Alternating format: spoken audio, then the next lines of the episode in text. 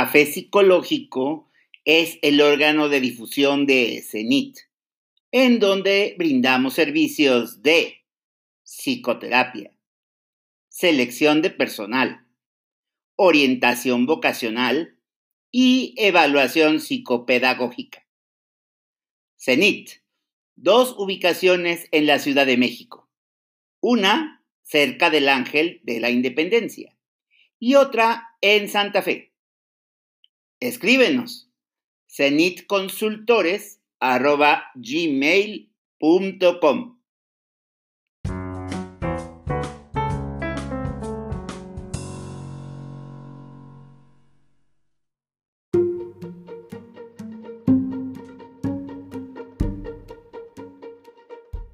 Café Psicológico, tercera temporada, episodio 10. Con este episodio cerramos esta temporada. Nuestra invitada de lujo de hoy es la doctora Karina Eichner, quien nos hablará de la pareja como vehículo de transformación. Comenzamos de una vez.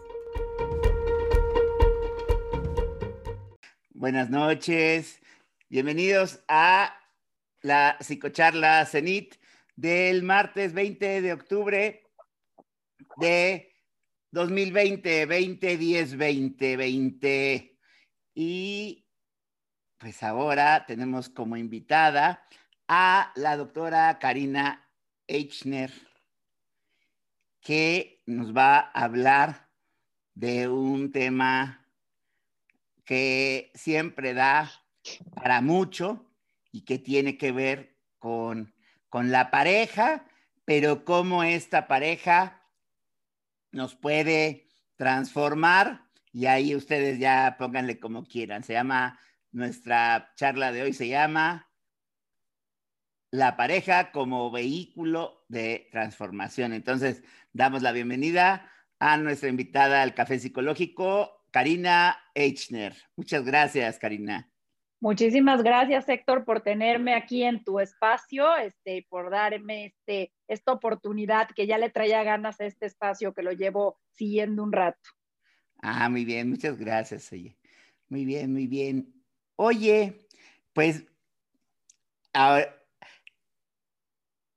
¿qué, ¿qué pasa ahí con la, con la pareja, ¿qué, qué nos da, qué nos quita, qué nos suma, qué nos resta? ¿Cómo nos integra, nos desintegra? Ajá.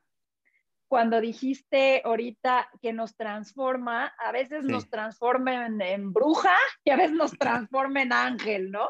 Ah, sí. Este, yo creo que es de los, de los temas que a mí más me apasionan porque realmente es un experimento surreal unir a un hombre y a una mujer. No que la pareja no pueda ser de mujer y mujer y de hombre hombre, pero una esencia masculina y una esencia femenina, vamos a decirle, que, que, que, de alguna manera este, lo femenino es tan diferente que lo masculino y lo masculino tan diferente de lo femenino. Entonces, realmente el encontrar ese lugar el que seamos, este, seamos opuestos y nos atraigamos, ¿no? Muchas veces, de verdad, es un experimento surreal, porque digo, desde, la, desde el ejemplo más eh, burdo, ¿no?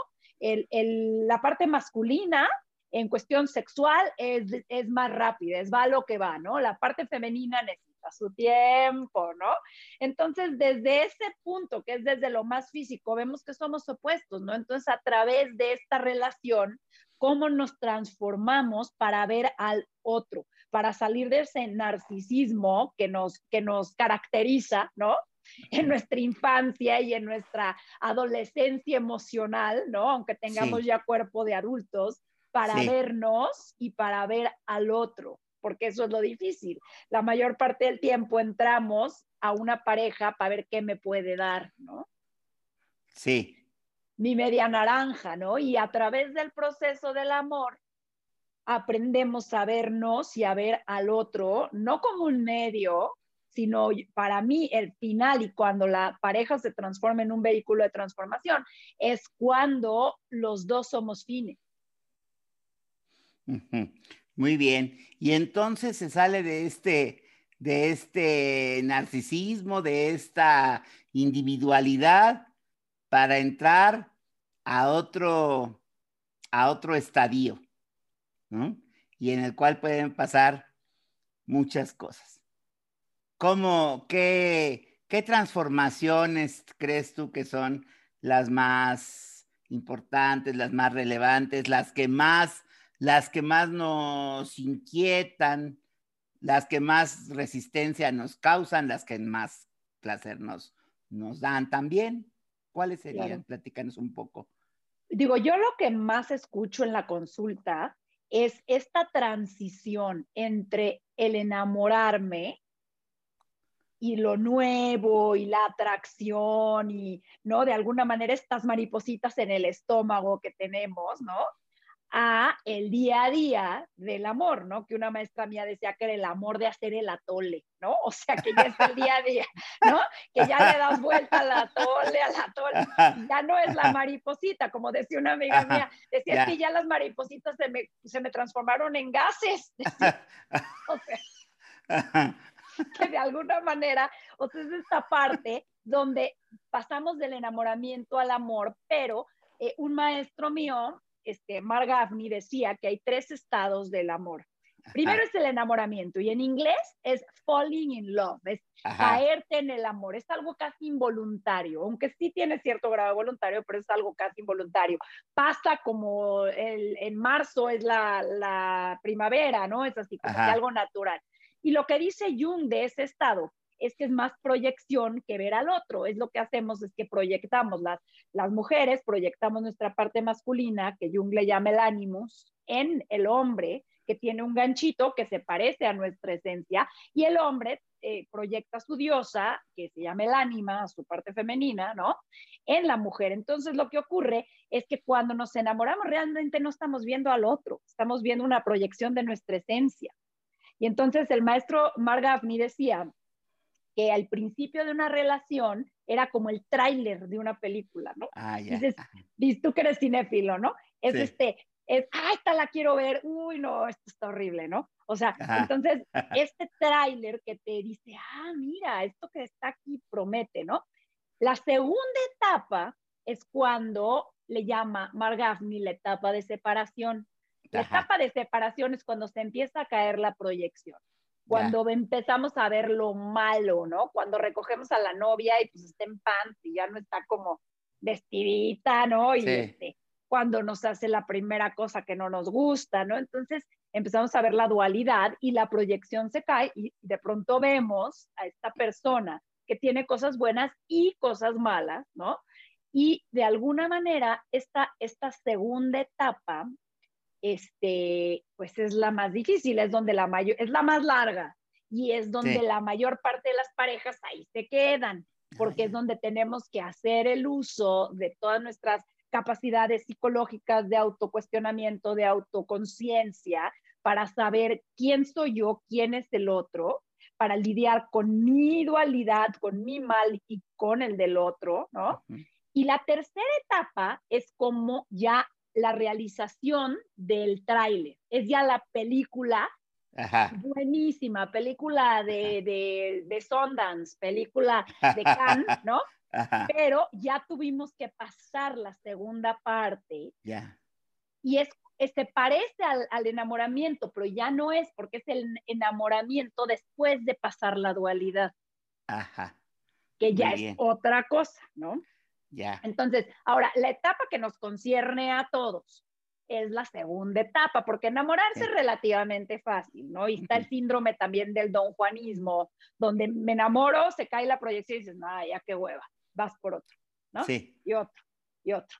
Entonces, de alguna manera, el hecho de quedarnos en una pareja donde estamos viendo a la otra persona con su bien y con su mal, presupone cierto desarrollo de la persona para poder tolerar las cosas negativas de uno, saber que el otro tiene lo mismo y nos tiene que aguantar a nosotros, por decir algo, ¿no? Porque la versión, la versión este, inmadura es de, yo tan bueno, tú tan malo, pues te vas a la fregada, ¿no? O te traigo, o te traigo en un infiernito, que cambies, que me trates bien, que me des, tarará, ¿no? Pero aquí se trata de una conciencia real de que los dos, los dos que estamos en la pareja, somos un cóctel de mierda y de oro.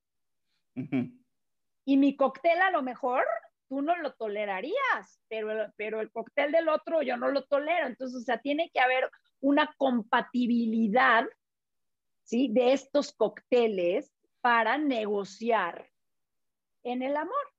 Ahora, los temas a negociar son muchísimos y los temas a perdonar son muchísimos. La cosa es qué tanto nos vamos a quedar ahí. ¿Por qué? Porque lo que nos gustaba en el enamoramiento ay, es bohemio, qué lindo, toca la guitarra, al ratito dices, es flojo, todo el día está con sus amigotes, ¿no? Porque, todo es dual, ¿no? Entonces, cuando estamos viendo un lado, ya en la segunda etapa vemos el otro y decimos, ah, no, o sea, entonces el lado negativo de lo que nos gustaba, ¿no? Sí, sí, sí. Oye, y fíjate que mencionas algo que podría ser, o mejor dicho, es alguna de las razones por las que estas relaciones de repente, de repente casi siempre, se, se empantanan, eh, hay momentos difíciles, etc. Primero está el reconocimiento, como lo estás poniendo desde este autor suizo, uh, Carl Gustav Jung, del ánima y el ánimo, del reconocimiento de la parte femenina del hombre y de la parte masculina de la mujer. Eso, ¿cómo, cómo lo ves tú en un país como México? Ya sabrás yo este, por qué te lo digo, porque te lo pregunto, ¿no? Por las cuestiones machistas y esto, ¿no? Claro, claro, no, es, un, es un rollo, porque de alguna manera yo creo que entra uno en los estereotipos, ¿no? Y entonces es chistoso porque en el ánima y el ánimos hay una situación, cuando una mujer no entra en contacto consciente con su parte masculina, dice, dice Jung que la posee. Entonces se vuelve como una caricatura. Una mujer que no entra en contacto consciente con su iniciativa, con su parte masculina que es solar, que es vamos a pensar como viéndolo como símbolo, es como un pene que penetra el mundo, ¿no? Si no entra en contacto, entonces se vuelve una mujer juzgona, una mujer cortacabezas, como la caricatura de esa masculinidad sana, ¿no? Entonces es así como esa parte. Ahora, un hombre que no entra en contacto con su sensibilidad, que es toda esta parte femenina, toda esta parte más suave, esta parte receptiva que recibe al mundo, ¿no? Como la vagina al ser penetrada, ¿verdad? Entonces, lo que ocurre es que se vuelve un hombre malhumoriento. En general, el, el, mal humor es como esta caricatura de la mujer, del sentimentalismo, del, del, del sentirte abusado o enojado y no poderlo expresar, ¿no? Entonces, lo que, lo que pasa aquí es que es que eso lo tenemos mucho, o sea, tenemos a la, a la, mujer que se siente reprimida porque no se le deja expresar esta, esta parte más hacia el mundo y se le mantiene abajo, y el hombre que solamente entra en sus sentimientos cuando está borracho, te quiero mucho, compadre, ¿no? O sea, que de alguna manera sí creo que no ayuda, ¿no? Que cualquier sentimentalismo es visto como es usted maricón, compadre, ¿no? O, o, la mujer que es vista como una amenaza si se sale del huacal, ¿no? Entonces, este, también depende mucho, ¿no? Qué tipo de, de, pareja escoja uno. Hay mujeres más masculinas que escogen a hombres más femeninos, ¿no? Este, entonces, ahí se da un híbrido muy, muy extraño porque se parece la persona que escogemos a nuestra propia parte masculina o femenina con su parte saludable y con su parte traumada. Entonces, vamos a decir que si yo tuve una relación con mi padre donde se forjó esta imagen de ánimos y es una imagen, por un lado, súper amorosa, súper protectora, pero por otro lado, este, machorra y castrante de la mujer, ¿no? Entonces, todo eso va embarradito y sobres lo proyecto en esta persona que dice, decía Carl Gustav Jung que cuando te, que cuando te proyectaban un, algo inconsciente, incluyéndose el anime y el ánimo, se sentía como la mano de un muerto. Ahora. Entonces, mucho de esto, ¿no? Es saber discernir a través de el desarrollo de cada uno qué es mío y qué es del otro. Y ese es el, el, punto más importante. Normalmente, cuando tenemos, digo, es una sobresimplificación, pero cuando tenemos una reacción emocional demasiado fuerte, tiende a ser una proyección. No sé si te contesté con eso. Sí, sí, sí, por supuesto, claro. Ahora, lo anterior que estabas diciendo también en estas personas como muy, dirían por ahí, muy emocionales o un término más correcto es inmaduras, ¿no? Que son pura emoción, este hombre malhumorado que decías, o esta mujer también así como, este, enojona, ¿no? Sí, son como un, un cúmulo ahí de, emociones sin, sin mucho orden y sin, sin ver mucho al otro, ¿no? Muy enfrascados en, en sí mismos, ¿no? El otro es aquí la clave, lo que acabas de decir. O sea, ver al otro es muy difícil. O sea, yo realmente a través de mi proceso terapéutico me tardé 10 años de matrimonio en ver al otro. O sea, de verdad, me da hasta pena decirlo, porque yo que me dedico a esto y que todo, o sea, no es fácil ver al otro. ¿Por qué? Porque tenemos tanta necesidad infantil de ser vistos muchas veces que el ver al otro implica de veras una profundización en decir, a ver, espérame, ¿no?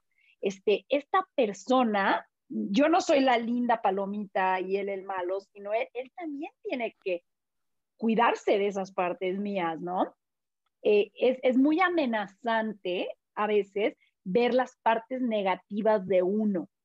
Entonces, lo que ocurre es que con todos nuestros, eh, eh, nuestros mecanismos defensivos, como no nos podemos ver a nosotros en nuestra totalidad, el otro sigue siendo una pantalla proyectiva. Y hasta que no entramos a un punto donde podemos tolerar nuestro bien y nuestro mal, no podemos ver al otro, porque no se desactivan estos mecanismos defensivos. Entonces es, es, muy, es como una historia de terror, porque vive solo. O sea, o sea, de verdad, el ver al otro es eh, por un momento decir, ¡Ah!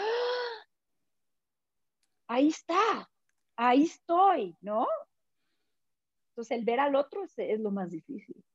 Ajá, muy bien. Oye, y otra cosa también es esta, este reconocimiento de las partes buenas y malas. Esto lo escuchamos muy frecuentemente en psicología, pero pues sí sabemos que hay personas que solamente ven el oro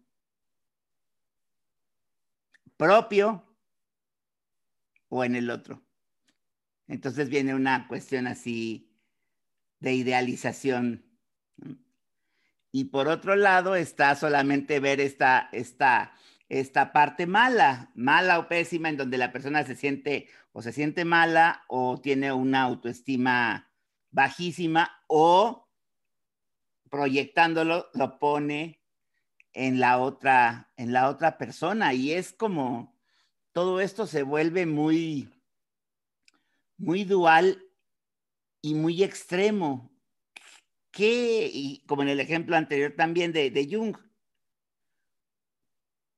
cómo hago para empezar a, a modular esto como si fuera una perilla de, de volumen de un, de un estéreo, de un radio, ¿no? No es ni muy, muy, ni tan, tan, es es la misma persona, soy la misma persona, es la misma persona. ¿Cómo le hago?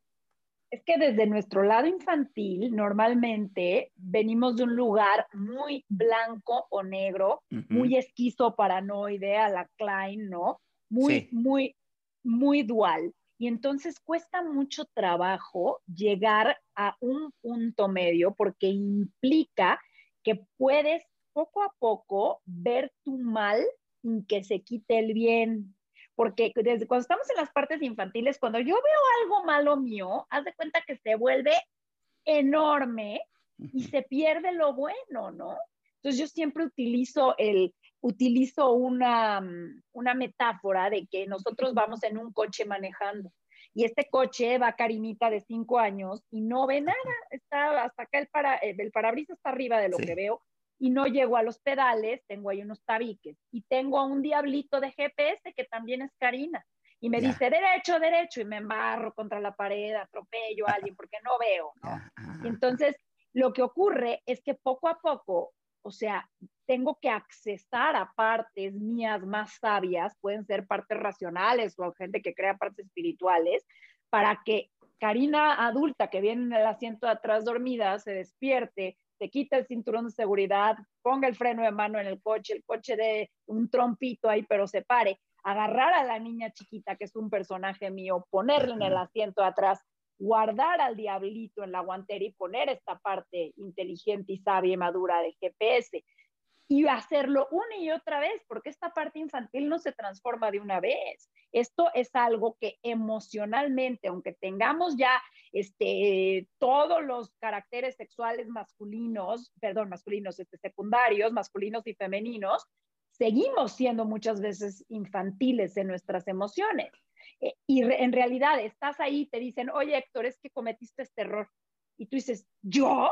Entonces es, no, no, porque haz de cuenta que se borrara todo lo bueno que hiciste y es una emoción real que estás viviendo ahí. Ahí es como, a ver, vamos a accesar esta parte sabia, no pasa nada, a ver, agarras a tu niño chiquito, asiento de atrás, agarras al diablito que te está diciendo que eres un pendejo, lo guardas, ¿no? Y, y te pones en el centro y dices, soy un pendejo y soy inteligente, es la Y, la que nos cuesta tanto trabajo. Entonces es la liga, en vez de que se vaya del más fregón tan se va al más pendejo, empezar a mantener la liga en medio para que no se truene, de manera que podamos nosotros entrar a la Klein en una posición más depresiva, en una posición más, más este, depresiva me refiero porque cuando uno ve que hay cosas buenas y cosas malas, le bajas dos rayitas a la, a la, a la manía, ¿no? Le bajas dos rayitas a yo soy bueno, el otro es malo, al extremo y decimos, ok, todos estamos aquí metidos, todos tenemos, o sea, cosas buenas, cosas malas, así como nosotros tenemos que aguantar las del otro, el otro tiene que aguantar las nuestras, y no quiere decir que no tengamos cosas buenas.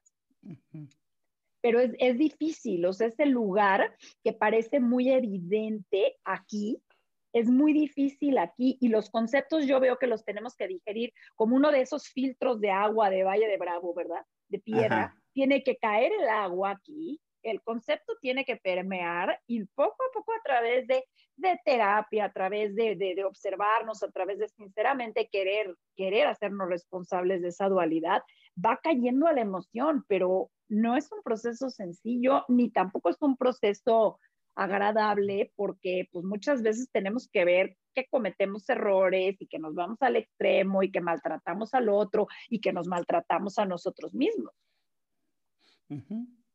Muy bien.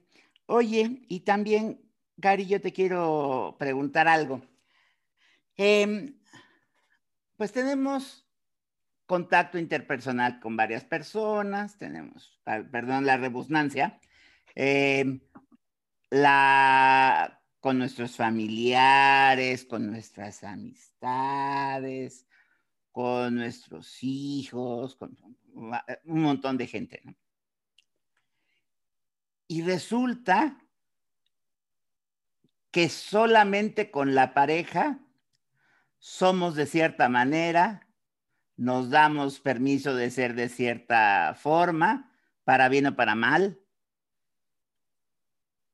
¿Por qué pasa esto, Cari? ¿Por qué solamente con esa persona somos capaces de demostrar lo, como dices tú, esa parte, pues incluso hasta angelical, ¿no? O, o así bondadosa a ultranza, o este, el demonio, la bruja escaldufa, por otro lado. Y la, la maldita intimidad, Así es. y es, que lo, lo, que pasa es que yo creo que con los papás, O sea, todos los papás somos imperfectos. Entonces, con los padres imperfectos, ah, yo me imagino que es como un naufragio en nuestra infancia. O sea, tenemos muchas cosas buenas, que son las cosas que nos encontramos en el mar para no caernos, para no hundirnos, ¿no? Entonces, son todas las cosas buenas que nos dejan nuestros papás y obviamente el naufragio implica, porque los niños chiquitos queremos el 100, el niño chiquito no quiere una hora con el papá o dos, quiere todo el día y cuando no le da todo el día, siente que no le dio nada, es todo o nada. Entonces, en esa, en esa expectativa irreal, siempre hay un naufragio. La cosa es qué tanto es un naufragio imaginario en el sentido de que los papás sí te dan el 50% que es humanamente posible, pero no te dan el 50% que no es posible, o hay papás que no te dan el 50% posible, que te dan el 10 o el 5 y ahí sí estamos en problemas, porque ahí encuentras un corcho, ¿cómo te agarras de ahí, no? Estás en medio del mar, ¿no? Entonces, un poco en ese sentido, tiene mucho que ver con la intimidad que hayamos tenido con nuestros papás, con la, el calibre de la herida, si es una herida real o una herida imaginaria, que las dos son heridas, pero una es más fuerte que la otra, el tipo de estructura de personalidad que formas a raíz de eso. Y entonces, cuando llega otra persona que se acerca tanto, ahí es como, como antes que hacíamos fotografía y en el cuarto oscuro revelábamos, Así, todo lo que vino de allá se revela aquí en la relación íntima, ¿no? Y, es un poco como que el niño o la niña chiquita dicen, vas a ver, papá y mamá, ustedes no me dieron el 100 que yo quería, pero ahorita me la va a dar mi pareja, espérense.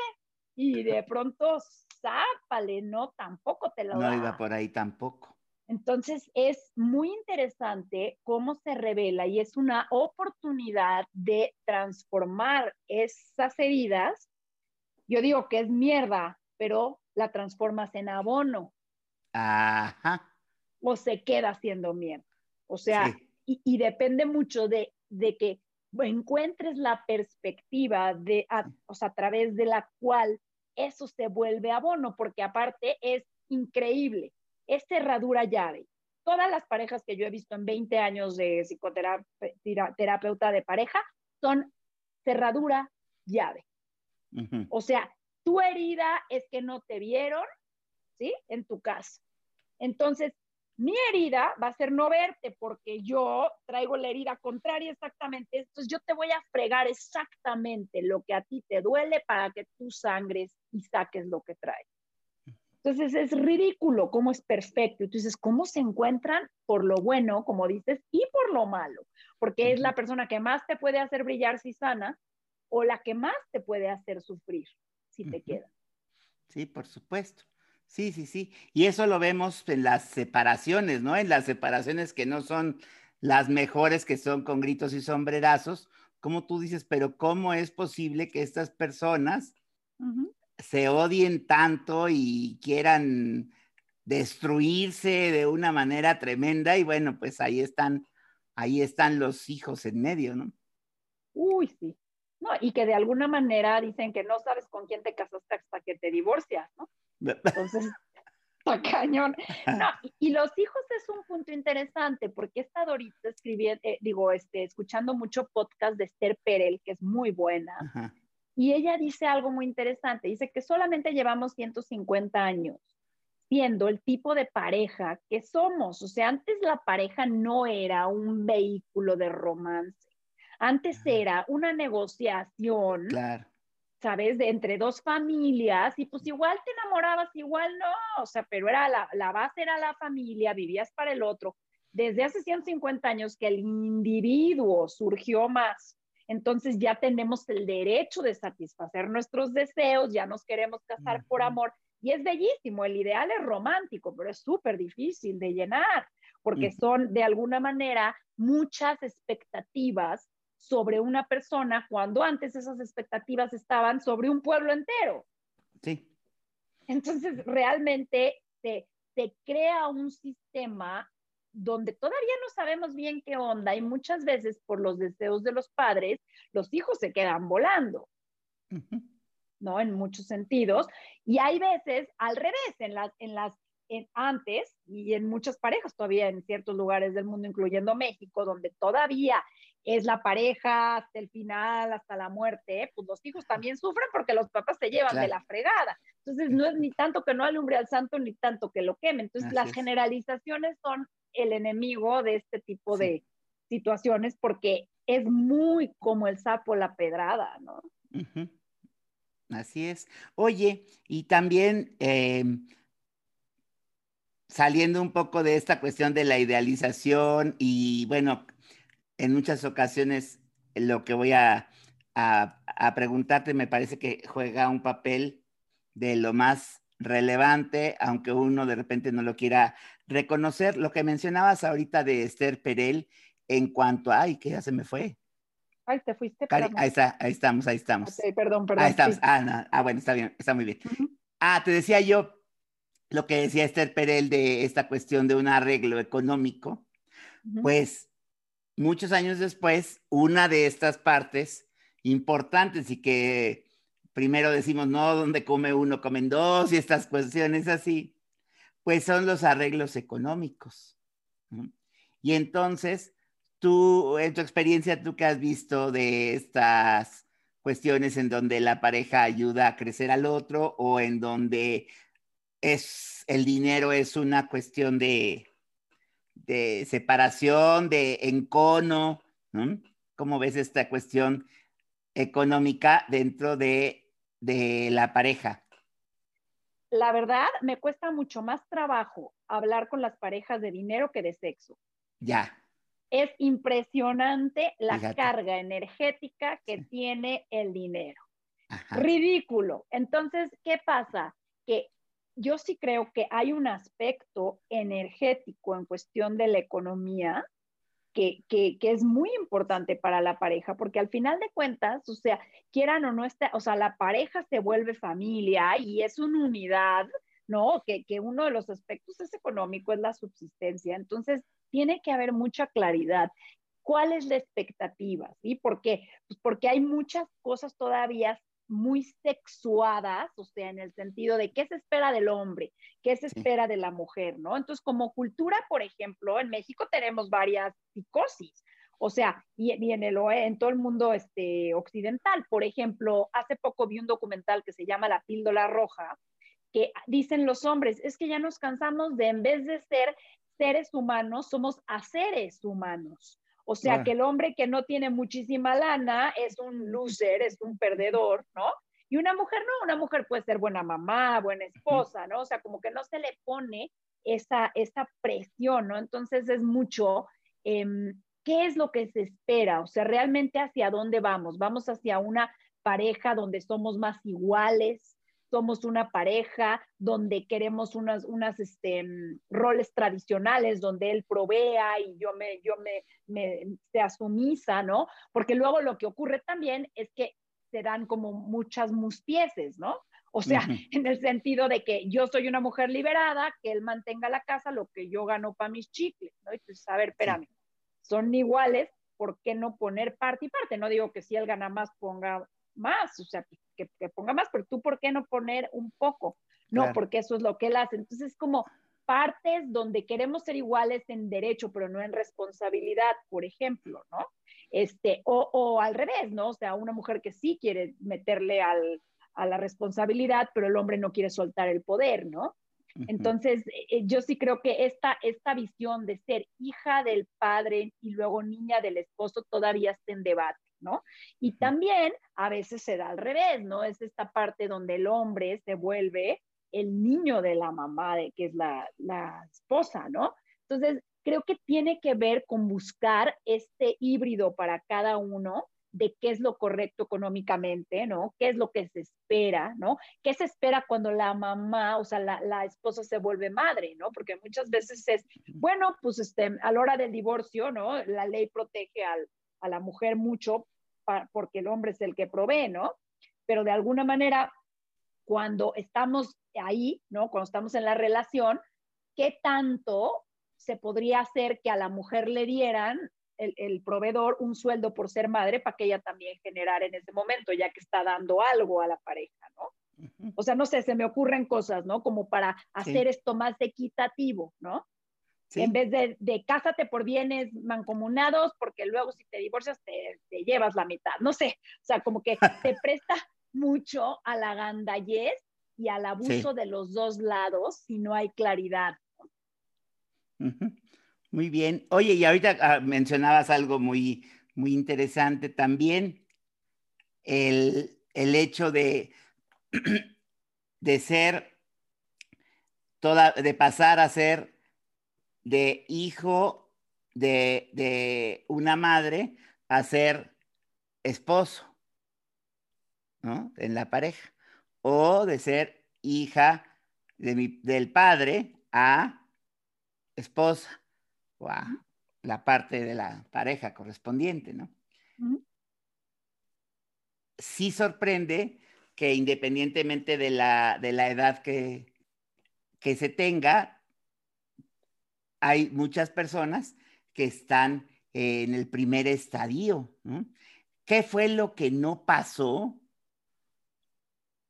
para que se queden así como hijos de familia, aún a sus 40, 50 o más años y que cuando les digan, este, bueno, nosotros ahí de psicólogos, luego ahí dibuja una familia y entonces una persona de 40, 50 años dibuja su familia de origen, no dibuja su familia, la familia que ha formado, ¿no? Entonces, ¿qué, qué pasa ahí? ¿Por qué, ¿Por qué se permanece ahí?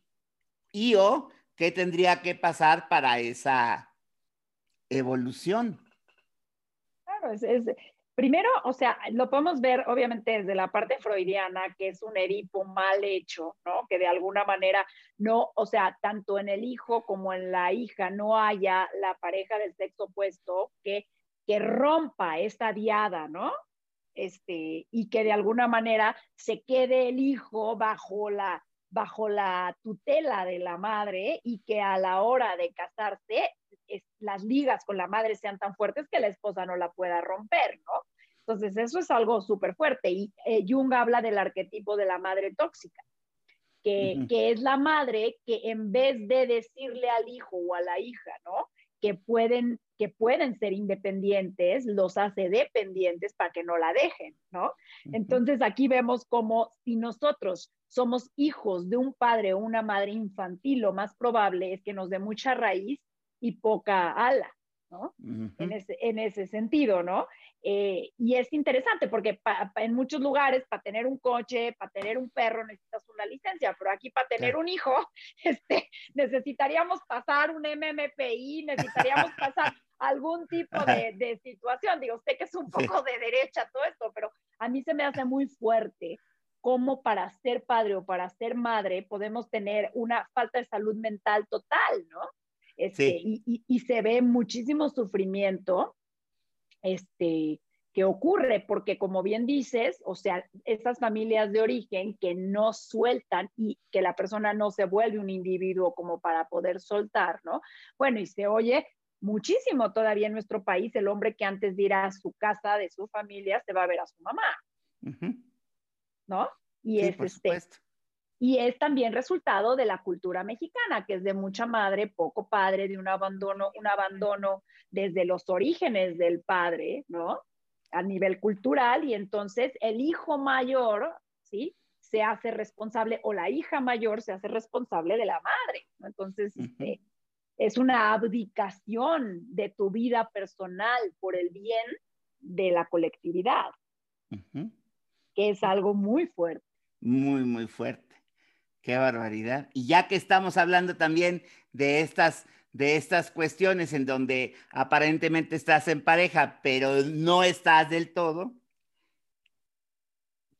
¿cómo ves tú esta cuestión de la infidelidad? O sea, que si tenemos una pareja estable, ¿cuál es el punto? Digo, hay cada historia es diferente, ¿no? Pero, pero ¿cuál es el punto de, de insatisfacción? ¿Qué es lo que se está buscando en, en esa otra persona? Que puede ser una persona o este don Juanismo que, que decías hace rato, ¿qué, ¿Qué sucede ahí en la, en la cuestión de la, de la infidelidad cuando hay ya un acuerdo previo eh, en la pareja. Ya no hablemos de esta cuestión de hasta que la muerte nos separe y se juran ante, ante Dios y ante la familia. No, eh, en el acuerdo de pareja, incluso dentro de, de una unión libre, que ya está ahí como pactada de nada más nosotros dos. ¿Qué pasa con estas situaciones tan frecuentes? es, es, primero que nada, hay dos puntos básicos. Primero, que la monogamia es una práctica, no es probablemente, por estudios que se han hecho, ¿sí? Nuestra esencia filogenética. Ya. O, sea, filogenéticamente hay, hay este, cierta evidencia de que venimos más de los bonobos que de los, que del, que otro tipo de monos que, que tienden a ser este, más normales, es decir, el bonobo tiene la tendencia a ser hipersexual, entonces ya no, ya no tener sexualidad solo para reproducirse como otros monos. Entonces, de entrada, yo creo que la monogamia ha sido algo que nos ha funcionado y que nos ha funcionado bien. ¿Por qué? Porque crea orden. O sea, sabes quiénes son tus hijos, sabes a dónde va la propiedad, se respeta en cierta medida, han entrado ideales románticos, ¿sí? Desde la Edad Media. Entonces ha sido algo que es un acuerdo, pero que sí requiere de trabajo en el impulso. ¿Sí? Porque el impulso puede ser hacia la, hacia, hacia la poligamia, ¿no? Tanto en hombres como en mujeres, porque se presta mucho a veces para decir que los hombres más que las mujeres. Yo creo que, de hecho, hay estudios que dicen que las mujeres en una pareja monogámica pierden el interés sexual antes que los hombres. Por eso se cree que, que no tienen interés sexual, pero no es eso. O sea, ahora, para tener deseo sexual en una pareja monógama, se requiere de algo parecido a un malabar, ¿sí? ¿Por qué? Porque tenemos dos tipos de impulsos que son contrarios. Por un lado, queremos una seguridad, queremos una persona que nos cumpla, una persona que vaya a trabajar, una persona que cuando nos diga que, que nos va a ser fiel nos sea fiel, es una persona en quien confiar y esa seguridad. Y eso genera confianza, genera amor, genera calidez. Ahora, por otro lado, el deseo, el deseo sexual es generado por la aventura por la espontaneidad, ¿sí? Por una, una ausencia de la otra persona. Entonces, cuando lo tenemos muy visto y muy seguro, el deseo baja. Entonces es muy interesante porque el deseo es algo que cada individuo se tiene que generar no es algo que la pareja te hace sentir, que esa es la creencia equivocada, es que no me hace, es que no me trae flores, es que no esto, no. ¿Qué tengo que hacer yo para ponerme en ese lugar de deseo? A lo mejor necesito irme una tarde y extrañarte. A lo mejor necesito sentirme muy bien conmigo y, y, sentirme exitoso o exitosa, ¿no? Entonces es más bien la pregunta, ¿qué necesito yo para sentir deseo? Y eso es algo que tenemos que cultivar a través del día, ¿no? Al mismo tiempo que tenemos que ser constantes en la parte de seguridad. Entonces, no es fácil llevar una pareja. Sí, por supuesto. Para nada. Entonces, yo creo que la infidelidad es uno, una, una, pues sí, una avenida de salida, porque obviamente el enamoramiento es una tentación muy grande, es algo que te pasa, es alguien nuevo, es algo que viene natural. Por otro lado, es algo que ha sido tolerado para los hombres por siglos y siglos. Entonces era una solución realmente, ¿no? Y que solamente las mujeres desde la píldora anticonceptiva comenzó a hacer más en ese sentido. Este, pero de alguna manera era una, una salida, una solución a un problema, el problema del deseo. Y, y, este, y que de alguna manera ahorita eh, pues está todo muy confuso porque pues no, hay, no nos enseñan ni cómo generar este deseo, pero sí nos castigan si, si hay infidelidad, ¿no? O sea, no hay una claridad o, o, te sientes mal en vez de decir, en vez de decir, híjole, es que lo que me está pasando es esto, ¿no? No son temas que se, que se abran, sino son temas que de alguna manera se, se pudren por quedarse estancados. Y pues esa es una manera de hacer que una pareja vaya para abajo, ¿no? No sé, ¿cómo, ¿cómo oyes eso? Sí, sí, sí, y, y, sí, para allá, para allá iba yo también en el asunto de, de, pues uno de los elementos básicos de la pareja también es eh, el, el encuentro sexual, los encuentros sexuales, y pues también tiene que ver con esta cuestión del deseo, del mantenimiento del deseo, de los acuerdos en cuanto, en cuanto a las prácticas, eh, eh, frecuencia, eh, cómo se va a hacer, cuánto, no sé, ¿no? Desde, desde, desde ahí. Y también, bueno, eso también cómo cambia con la llegada de los hijos, ahí cómo, cómo, son este tipo de, de acuerdos y qué estires y aflojes son los que hay que enfrentar por ahí o hablar de ellos y que de repente no se habla porque se obvia o porque es un, en nuestro 2020, un tabú. Justamente eso de que se obvia y de que es un tabú es real, ¿sí? Y porque también no le damos el tiempo. Nosotros llegamos ya a la casa después del trabajo y le damos a nuestra pareja a veces la sobra que nos quedó del día, llegamos agotados y es como una empresa que tú quieras que tu empresa sirva y solamente le des lo que te sobra del día, no, vas diario, checas. Siento que hay que darle un tiempo a todas estas negociaciones, hay que hacer un espacio, ¿no? ¿Para qué? Para que pueda ser una empresa ¿no? Que, que sea exitosa, ¿no? Entonces el diálogo, siempre digo que, que, la intimidad comienza por la boca y no me refiero al cunilingus ni el felatio, me refiero también, ¿verdad? Es bueno, es bueno, es sano.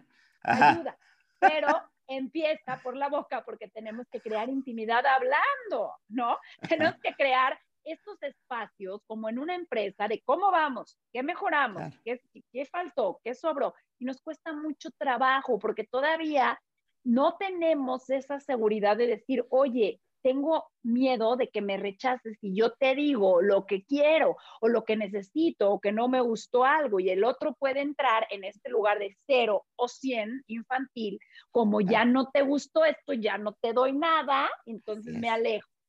Entonces, todo esto va de la mano porque se necesita dos adultos para una pareja. Y muchas veces, muchas veces es una adulta, un, un, niño y esa misma pareja el otro día es un adulto, una niña, a veces son loncherazos en el camión, dos niños, ¿no? y a veces sí son dos adultos, pero se requiere de procurar esa, esa plática de adulto a adulto, ¿sí? Que no es nada sencilla porque lo que vamos a decir son cosas que están muy entintadas por heridas. La sexualidad está llena de heridas. Y entonces eh, tiene que ver tu sexualidad con todo lo que oíste acerca del sexo, por si oíste a tus papás tener relaciones o no, por si cómo te lo explicaron o dijeron que había entrado un dinosaurio al cuarto y por eso estaba tu mamá gritando. Este, no sé, ¿no? o sea, de alguna manera llevan todas estas creencias equivocadas, ¿no? Acerca de la sexualidad, ¿no? Y entonces tenemos que empezar como si fuera una cebolla, ¿no? A, quitarle las capas, ¿no? Y a decir, híjole, es que si pido, me ha llegado muchas veces gente muy educada, gente muy sofisticada, es que si pido lo que quiero va a creer que soy una puta. Ah, caray, ¿no? o, o, al revés, ¿no? O sea, oye, pues es que nos deschongamos y este, y pues, ¿dónde aprendió eso, no? O sea, y dices, híjole, no, pues es que hay todavía toda una parte ahí muy cerrada, muy tabú, ¿no? Y que tiene que ver con cosas emocionales, improntas, y tenemos que sacarlas y hablarlas, como el dinero, el sexo, eh, tenemos que llegar a acuerdos de todo tipo y es chamba, que eso es lo que no nos gusta. Muchas veces tenemos esa parte de obviarlo y de creer que la pareja debe de fluir. hombre, todo lo que funciona lleva trabajo. aunque parezca desde fuera, uy, no, esa pareja no hace nada y están perfectos. ¿Cuánto a que le chingan durísimo? O sea, ese, es el, ese es el punto, ¿no? Como que no, no creer que una pareja sana es nada más por suerte. En ningún sentido, ¿no? Así es.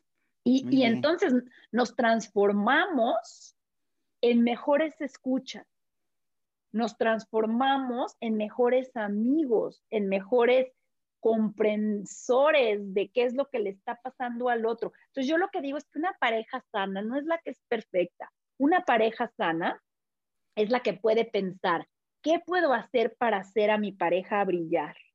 Y la pareja en turno piensa, ¿qué puedo hacer para que uno brille? Entonces empezamos a actuar proactivamente en pro en vez de defensivamente en contra. Sí. Oye, Cari, entonces, para ahorita hemos estado ahí como, como en esta dimes y diretes, en estas cuestiones sobre las, las que hay que trabajar, de repente son muy complicadas, pero también hay una gratificación muy importante que no se alcanza de ninguna otra manera. Y es este alcanzar un estatus de, nosotros, donde, donde se hace verdad aquella cuestión de que, de que el todo es mayor a la suma de sus partes, o sea que si está, está un miembro de la pareja, está el otro miembro de la pareja, y entonces juntos, cuando nos eh, dicen, ah, es que juntos se ven muy bien, es que juntos, juntos nos sentimos muy bien, etcétera. Ya ahí hay una, ahí hay un algo más ahí, eh, pasando a situaciones transpersonales como, como lo que a ti te, te, te, gusta, ¿no? Hay algo más, hay como algo energético, hay algo que, que suma. ¿Qué, qué hay ahí, qué tiene que pasar para que se dé ese, ese nosotros, que por supuesto no es ya un estado, es algo, son como, como picos, ¿no? Sí, sí, sí, sí. Eso es el rédito, o sea, la ganancia de todas estas negociaciones aquí en la tierra, vamos a decir, ¿no? vamos a hablar, vamos a hablar de lo transpersonal como algo en un estado interno espiritual que se accesa cuando tenemos la voluntad de ver nuestros errores y de perdonar los otros, perdonarnos nosotros, perdonar al otro y el otro igual y agradecer los aciertos y que te los agradezcan. Este lugar donde se da una reciprocidad en la humildad de ver al otro y de crear este nosotros. Entonces, hay, un, hay dos cosas que me gustaría eh, decir aquí. Sí. Decía eh, que que el amor se da donde nos reconocemos dos en sustancia, o sea, tú y yo, pero uno en esencia. O sea que en esencia hay algo que compartimos, pero solo el amor se puede dar donde somos dos. Sí. Entonces, si, vamos a decir, si nos vamos los dos al nirvana y yo desaparezco y tú desapareces, pues ya cuál amor, ¿no? No, pues ya ya se acabó, ¿no? Entonces, en esta dualidad, poder accesar estos lugares no duales para poder celebrar esta dualidad, ¿no? Y poder, por otro lado, este, pues amar lo que cuesta trabajo, porque es bien fácil amarme cuando estoy recién bañadita y recién este, peinadita, pero a ver, verme recién despertada acá, este, con la lagaña y acá, ¿no? digo, amar esta parte mía, pues eso es verdadero amor, ¿no? Realmente, eh, entonces, uno es eso, ¿no?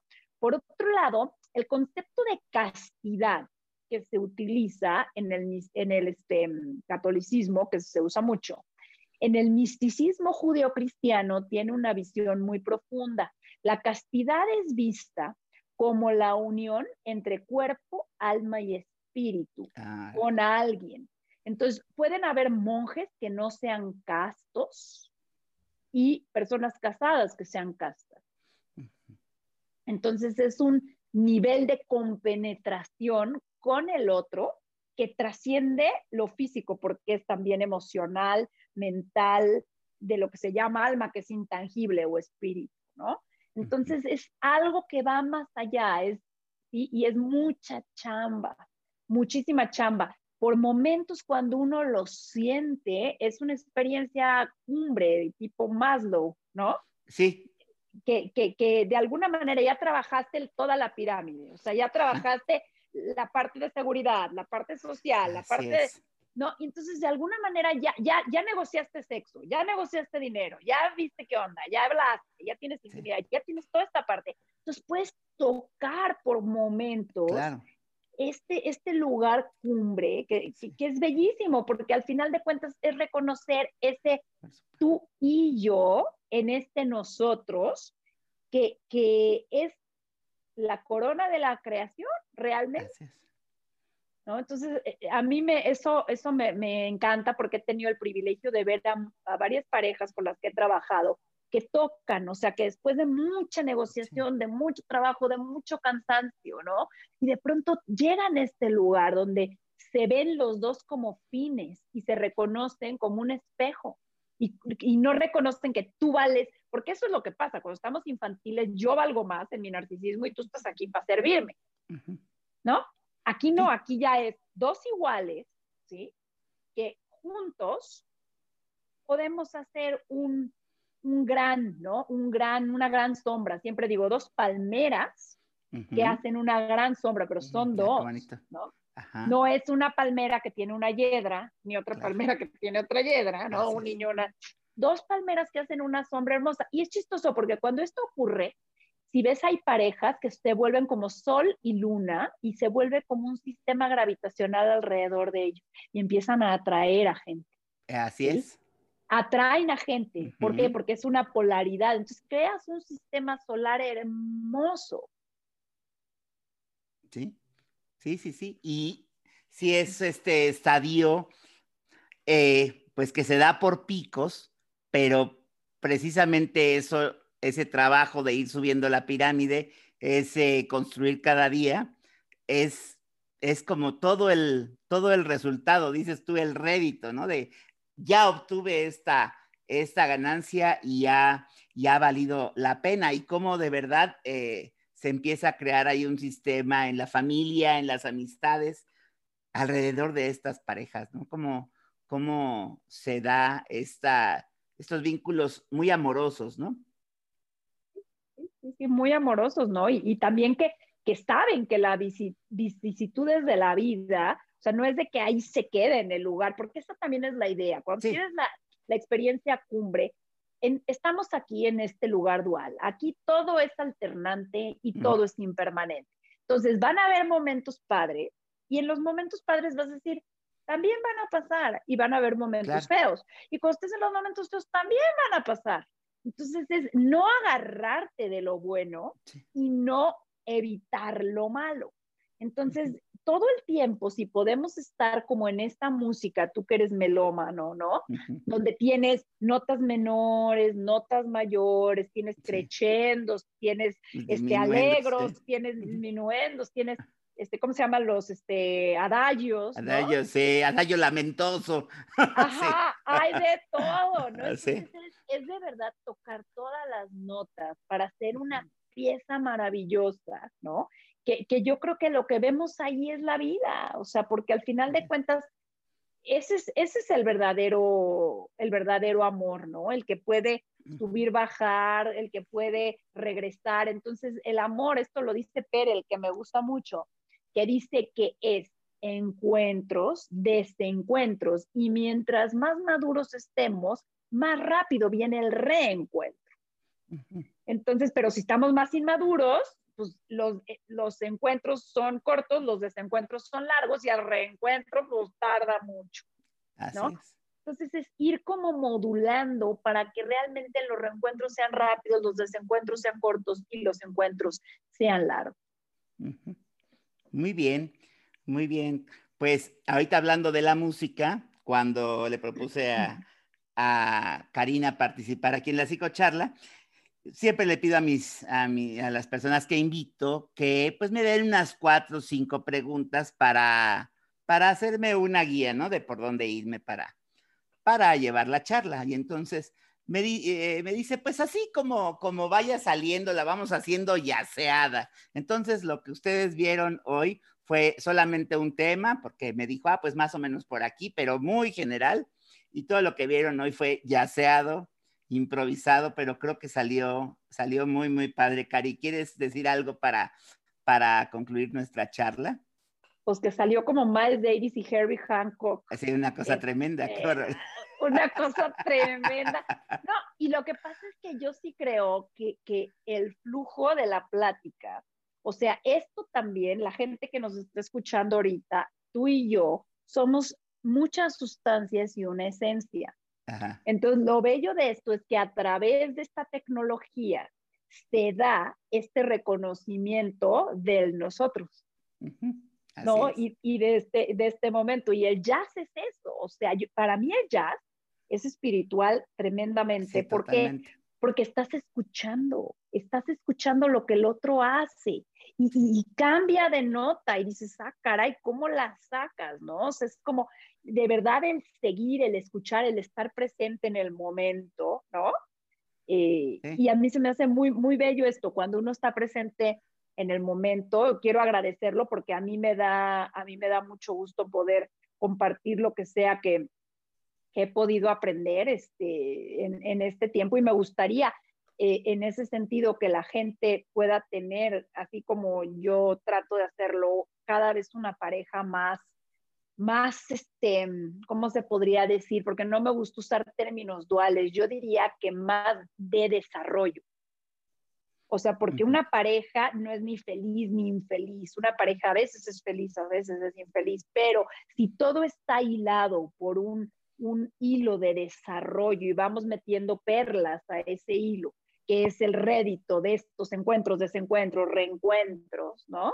Entonces nos podemos ir forjando una joya al final de cuentas con el trabajo de, una vida, ¿no? Así es, así es. Tenemos una, unos comentarios. Tenemos un comentario de Marcela Guzmán que dice que qué bonita interpretación entre jazz y blues, la que hicimos acá. Dice, dice Tami Lopata, súper buena plática. Mm, Tami. Sí. Gracias. Y son los comentarios que tenemos ahorita. Eh, pues muchas gracias, Cari. ¿eh? gracias a mucho, eh, toda esta, esta plática, toda esta sabiduría que nos has puesto aquí en relación con el tema de la, de la pareja como un vehículo de transformación y de, y de crecimiento. Muchas gracias por la oportunidad, de verdad. Ya traía ganas yo a tu espacio que me gusta mucho. Siempre me ha gustado desde que fuiste mi maestro en, uh, en 1995. 96, sí. 96, sí, sí. 96. Pues la verdad es que siempre me has caído increíble, siempre hemos tenido como un muy buen contacto, este, ¿sabes? Y me gusta mucho tu manera de ver, como de ver las cosas y, quería yo ver, a ver qué jazz salía contigo y me encantó. Salió bueno, salió bueno, oye, muchas gracias. Oye, te tengo otros comentarios aquí de Alexia la chica. Muchísimas gracias a los dos, buenísima plática. Dice Marlene, buenísima plática, muchas gracias y felicidades a los dos. Y dice Norma Gamis, muy enriquecedora plática. ¿eh? Qué bueno que vinieron y gracias por estar de verdad, porque la verdad es que sí, la, la, pasé muy bien y, y, me gusta mucho este tema. Es que es apasionante. Sí, la verdad sí, es muy, muy, muy padre. Oye, Cari, ¿algún contacto que quieras este, dejarnos aquí? alguna red social, algún mail que quieras dejar acá para que si quieren se comuniquen contigo? Yo creo que lo más fácil es Facebook. Estoy en Facebook como Karina Eichner, que me manden mensajito. Ah, este, soy muy activa ahí. Ah, en este, perfecto. en el Facebook y este. Con el bueno, bueno, buenos días, solecitos. Buenos días, solecitos, Karina Eichner. Con las redes sociales, benditas redes sociales. Así es de verdad muchas gracias por la oportunidad y por todos los que, los que nos dieron su tiempo para, para escuchar. Así es la cosa. Di, pregunta Alexia a la chica que si se quedará grabada, si se queda en Facebook. Y mañana ya amanecerá en YouTube y en Spotify. Ahí va, ahí va a estar. nuestro jazz. Así es, nuestro jazz. Búsquenlo en eh, como la pareja como vehículo de transformación, Karina Eichner, psicocharla cenit o café psicológico. Pues muchas gracias, que pasen muy buenas noches y nos vemos y nos escuchamos el siguiente martes. muchas gracias. Que estén muy bien, muchas gracias. Adiós, gracias. Bye.